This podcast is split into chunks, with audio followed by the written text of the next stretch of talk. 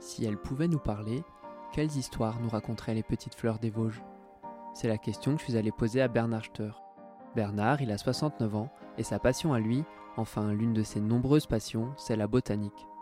On peut dire qu'il est tombé dedans quand il était petit. De son enfance, passée au pied du Honeck, dans le vallon d'Ampfersbach à Stossvir, il se souvient avoir accompagné son grand-père à la cueillette dans les prés et en forêt.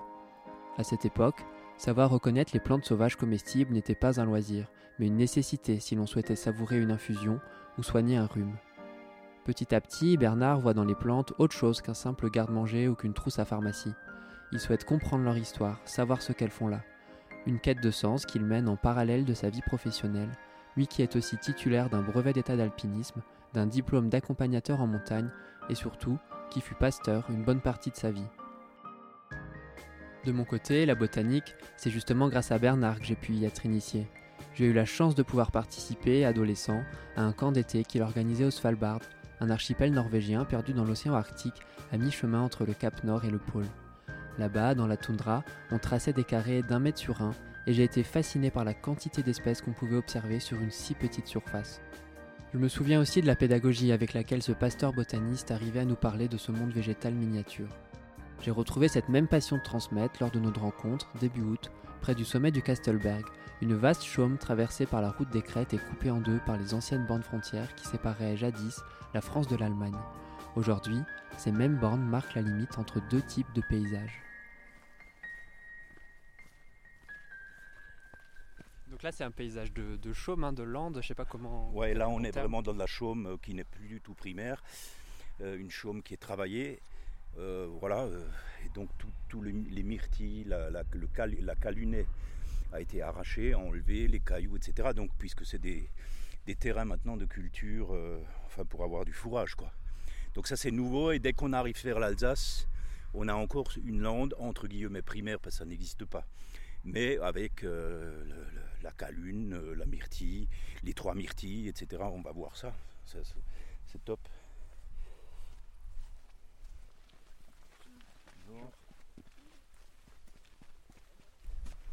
So, là on est en Alsace. Tu vois, là c'est tout de suite différent quoi. Les touffes de myrtillers, la lande avec les différentes graminées qu'on va retrouver. Voilà, là, on a déjà un peu une fleur automnale, hein, avec la bruyère qui fleurit en rose, là, qui est magnifique. Bonjour. Euh, la silène des rochers, Silène rupestris. blanche. Ouais. Et puis, euh, bien sûr, les myrtilles. Hein, là, on a deux espèces. La myrtille des marins qui a les, les feuilles très glauques, vert de gris, quoi. Et la vraie myrtille à côté. Donc ça, c'est une couverture végétale typique, un petit peu. Ouais, ça là, on, euh, a les espèces classiques, euh, oui, tout à fait. Avec le petit muguet là-bas, c'est pas du muguet, hein, c'est euh, une cousine du muguet. la baudremoine ici, qui sont le fenouil. Ouais. elle sent, mais elle. Ça, a quelque chose à voir avec le fenouil ou pas du tout Oui, oui, c'est la même famille. Oui, c'est la même famille. Ensuite, il y a bien sûr des espèces comme ici le gnafal de Norvège, Gnaphalium norvegicum, qui est une euh, espèce, une plante du nord et qui existe ici. Vous avez vu le nombre de fleurs qu'on observe en faisant juste quelques mètres? Moi, ça m'impressionne. Mais ces plantes du Grand Nord, qu'est-ce qu'elles font ici, dans les Vosges? Bah, il faut, en fait, la, végétation colonise dans l'espace et dans le temps. Donc, si tu veux, il y a eu un événement euh, très important climatiquement parlant il y a 15 000 années, c'est-à-dire les glaciers se sont retirés. devant nous, là, on voit très bien la vallée de la Vormsa, qui est un, buriné glaciaire, hein, euh, avec des moraines latérales sur le côté, comme le bulldozer qui avance, et et qui laisse les matériaux sur le côté. Et donc, il va racler le fond. Et donc, il y a 15 000 années, les glaciers ont commencé à fondre, à se retirer. Et il y a eu un réchauffement très important et qui, a perduré, donc après humidité, etc., jusqu'à aujourd'hui. Et la végétation qu'on a aujourd'hui, elle, a commencé à s'installer euh, il y a 15 000 années, euh, grosso modo. Et dans les niches écologiques froides, comme là en haut, ben, certaines espèces ont tenu, depuis 10 000 ans, ont tenu ce qu'on appelle une relique glaciaire, c'est ça. C'est une relique glaciaire, c'est une plante qui va résister grâce au climat rigoureux de la crête et qui va pouvoir perdurer et, pérenniser l'espèce. Quoi. Donc là, on peut aller voir des, plantes, justement, des reliques glaciaires On va aller voir une relique glaciaire euh, qui s'appelle la Cibaldi, qui est remarquable parce que est, c'est la seule station dans tous les de la France. Euh, donc c'est un mètre carré de... Et elle tient, voilà. Elle est là. Elle est là et puis elle résiste. Bon, vous l'aurez compris, il faut avoir l'œil pour profiter du magnifique tableau qui s'expose à nos pieds. En général, et moi le premier, on passe à côté de toutes ces espèces sans même s'en rendre compte, alors qu'elles sont juste là, au bord du sentier. Mais avant d'aller voir la Cibaldie, je me demandais, ces reliques glaciaires qui sont toujours présentes dans les Vosges, ne sont-elles pas condamnées à disparaître avec le réchauffement climatique? Moi, j'exprime ça en termes d'évolution scientifique. On peut pas. Alors, bien sûr, c'est les actions humaines qui sont derrière le réchauffement climatique. Ça, on est d'accord. Mais voilà, c'est la, végétation, elle, migre, elle, mute, elle, s'adapte. Donc, c'est ça le sujet, quoi.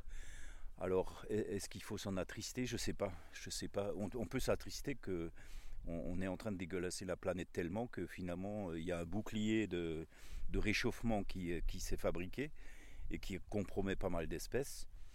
Ça, c'est ça la cause, quoi. Et c'est ça qu'on peut. Mais après, la végétation, elle va s'adapter, même après nous. Faut le savoir. Mais en tout cas, nos, descendants, euh, d'ici quelques années, potentiellement, ils verront plus toutes ces reliques glaciaires que nous on peut encore voir là. Peut-être, peut-être pas. Je sais pas. Je peux pas. J'arrive pas à me prononcer. Je suis, ouais, peut-être un peu pessimiste quand même. Mais bon, c'est quand même passionnant. C'est-à-dire, c'est un lieu d'étude, de recherche et et on, est vigilant, on essaie de comprendre. C'est pour ça que, bon, par exemple, euh, des, investissements dans la fabrication de neige artificielle, des choses comme ça, évidemment, ça, moi je trouve ça complètement ridicule. Donc je serais plutôt sur ce versant-là à essayer de tout faire pour freiner ces espèces de velléités de transformer les, la chaîne vosgienne en, en plaine de jeu, quoi. On n'est on, pas une plaine de jeu, on n'a pas envie d'une plaine de jeu, il y a, y a, assez de lieux. Les luges d'été et tout ça, bien sûr, il y a, y a certains endroits, ça suffit, quoi, c'est bon. À court terme, c'est donc surtout la surfréquentation des Vosges qui inquiète le botaniste. Dans l'immédiat, pour aller voir notre relique glaciaire, nous, on a dû enjamber la clôture des vaches. Bon là, il y a du jus dedans, hein, je te préviens. Ah. On escalade la clôture. Donc alors, je m'en vais te montrer la Cibaldie. Il faut que je la trouve.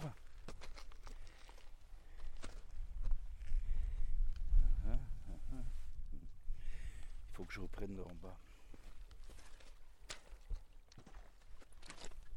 Là, on devrait y être, là, quelque part. Là, voilà, elle est là. Là, il y a un peu de fleurs, tu vois, ah légèrement jaune, là. Ouais. Ça fait pas plus gros que ça? Non, un peu, un peu selon. Ouais, c'est tout petit, c'est tout petit. On la reconnaît parce que les feuilles ont trois petites dents, tu vois Là. Ouais. Les feuilles ont trois petites dents. Et donc ça c'est unique station dans tout l'est de la France. Mais comment pas affirmer que c'est l'unique station dans l'est de la France? Parce que j'imagine que vous n'avez pas ratissé euh, tout, ah, si, le département. Si, si. Si, si, c'est une plante montagnarde. Moi, je la connais de l'Islande. C'est très fréquent en Islande, au bord de mer, mais là-bas, on est dans le nord. Hein. Euh, si tu veux voir cette espèce, il faut aller au plan d'aiguille à Chamonix euh, et, faire le sentier des, grands balcons là, qui va au Mont-en-Vert. Là, tu en as 2000 mètres d'altitude. Ici, on est à 1003. Donc, et on sait, il y a un certain nombre de plantes chez nous qui sont à l'état reluctuel à notre altitude ici.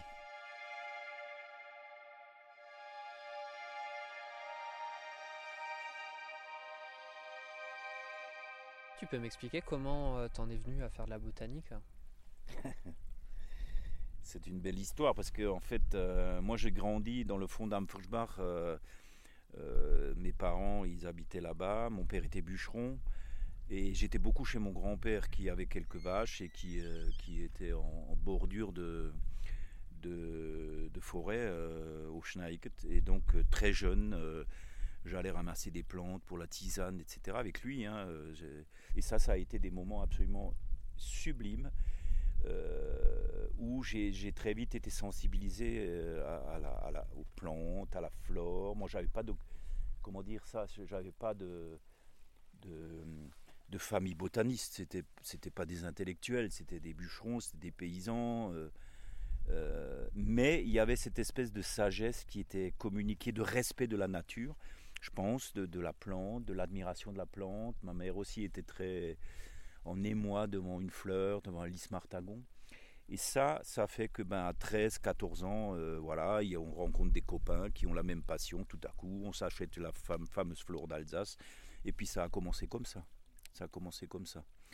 Après, un peu, je faisais beaucoup de montagne à l'époque, euh, donc ça c'était c'était toujours hein, dans les Alpes, euh, ben, on herborisait, on herborisait quand on revenait de course, etc. Donc c'était top ça, je, trouvais ça génial. Quoi. Et ça m'a pas quitté, j'ai 69 ans, je suis toujours euh, feu et flamme. Ouais, ouais. Je, je un peu moins bien dans les couloirs, mais... Et alors, après plusieurs décennies passées là-haut, les genoux dans l'herbe, une loupe à la main, quelles sont les histoires que lui ont racontées les petites fleurs des Vosges? Et qu'a-t-il appris, lui, en les observant? Hmm. bah, Que finalement, euh, la résilience de la nature, elle est, fantastique. Quand je dis résilience, c'est-à-dire euh, la, la réparation, hein, euh, ça, ça me fascine en premier. Hein. C'est la capacité de la nature de, se résilier comme ça, de, regagner territoire, de recoloniser des, espaces qui ont été complètement abîmés, par exemple, par l'être humain, par euh, la pollution, par plein de trucs. Ça, c'est le premier point. Le deuxième point, c'est que je pense que ça, procède de l'émerveillement de pouvoir nommer des espèces. Ça, c'est peut-être lié à mon, côté. Euh, euh, pasteur euh, que j'étais, euh, de nommer les espèces. Ça, c'est quelque chose qui me paraît important parce que moi, quand je te nomme Esteban, on se connaît du coup. C'est-à-dire qu'il y a une relation qui s'installe. une plante, c'est la même chose. Hein. un animal, c'est la même chose. si je te dis regarde ça là-bas, bah, tu quoi, quoi, tu sauras pas. là, la petite saxifrage étoilée, ben voilà, là ça c'est son nom, Saxifraga stellaris. Et donc, et donc ça c'est aussi quelque chose qui me paraît très intéressant. Et justement, tu disais que tu étais pasteur. Est-ce que tu as est-ce qu'il y a des liens euh, entre bah, voilà, la botanique et... Euh, bah, C'était peut-être un besoin d'équilibrer un peu ma vie, euh, qui était un peu trop dans les sphères volatiles de la spiritualité, et, et de d'équilibrer un peu ça avec des choses très concrètes. toi, tu restes chez toi. Hein.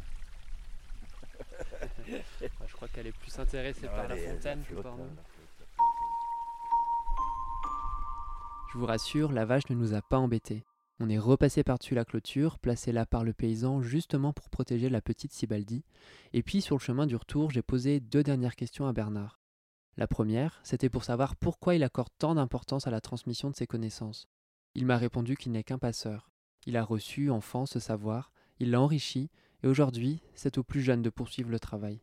Ma deuxième question, c'était la question rituelle de ce podcast, celle où je demande à mon invité quelle est sa montagne à lui, l'endroit des Vosges où il se sent bien. Bah, ces cires glaciaires là me vont bien, ouais. J'aime beaucoup revenir ici tout le temps. Surtout le cire glaciaire du Kastelberg, là me plaît beaucoup. Euh, bien sûr, il y a aussi le Tannet, le Seestedt que j'aime beaucoup, mais qui est, très très fréquenté maintenant par beaucoup de monde, quoi. Pourquoi? Qu'est-ce que tu aimes bien ici bah, C'est la diversité de la végétation, c'est les espèces arcto-alpines que je trouve là-dedans. C'est la vie qui pulse, qui est sauvage, qui est naturelle. C'est le lynx, c'est le loup, c'est les chamois.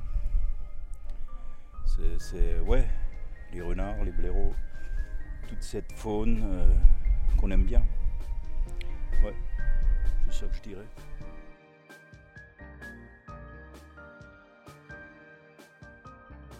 C'était Passion Vosges le podcast réalisé par Esteban Wendling avec une musique d'Emmanuel Vio pour le Lab des DNI de l'Alsace. Merci à Bernard Steur. Si vous aimez la montagne et les Vosges, retrouvez des idées de balade dans notre magazine papier Passion Vosges et suivez-nous sur Facebook et Instagram.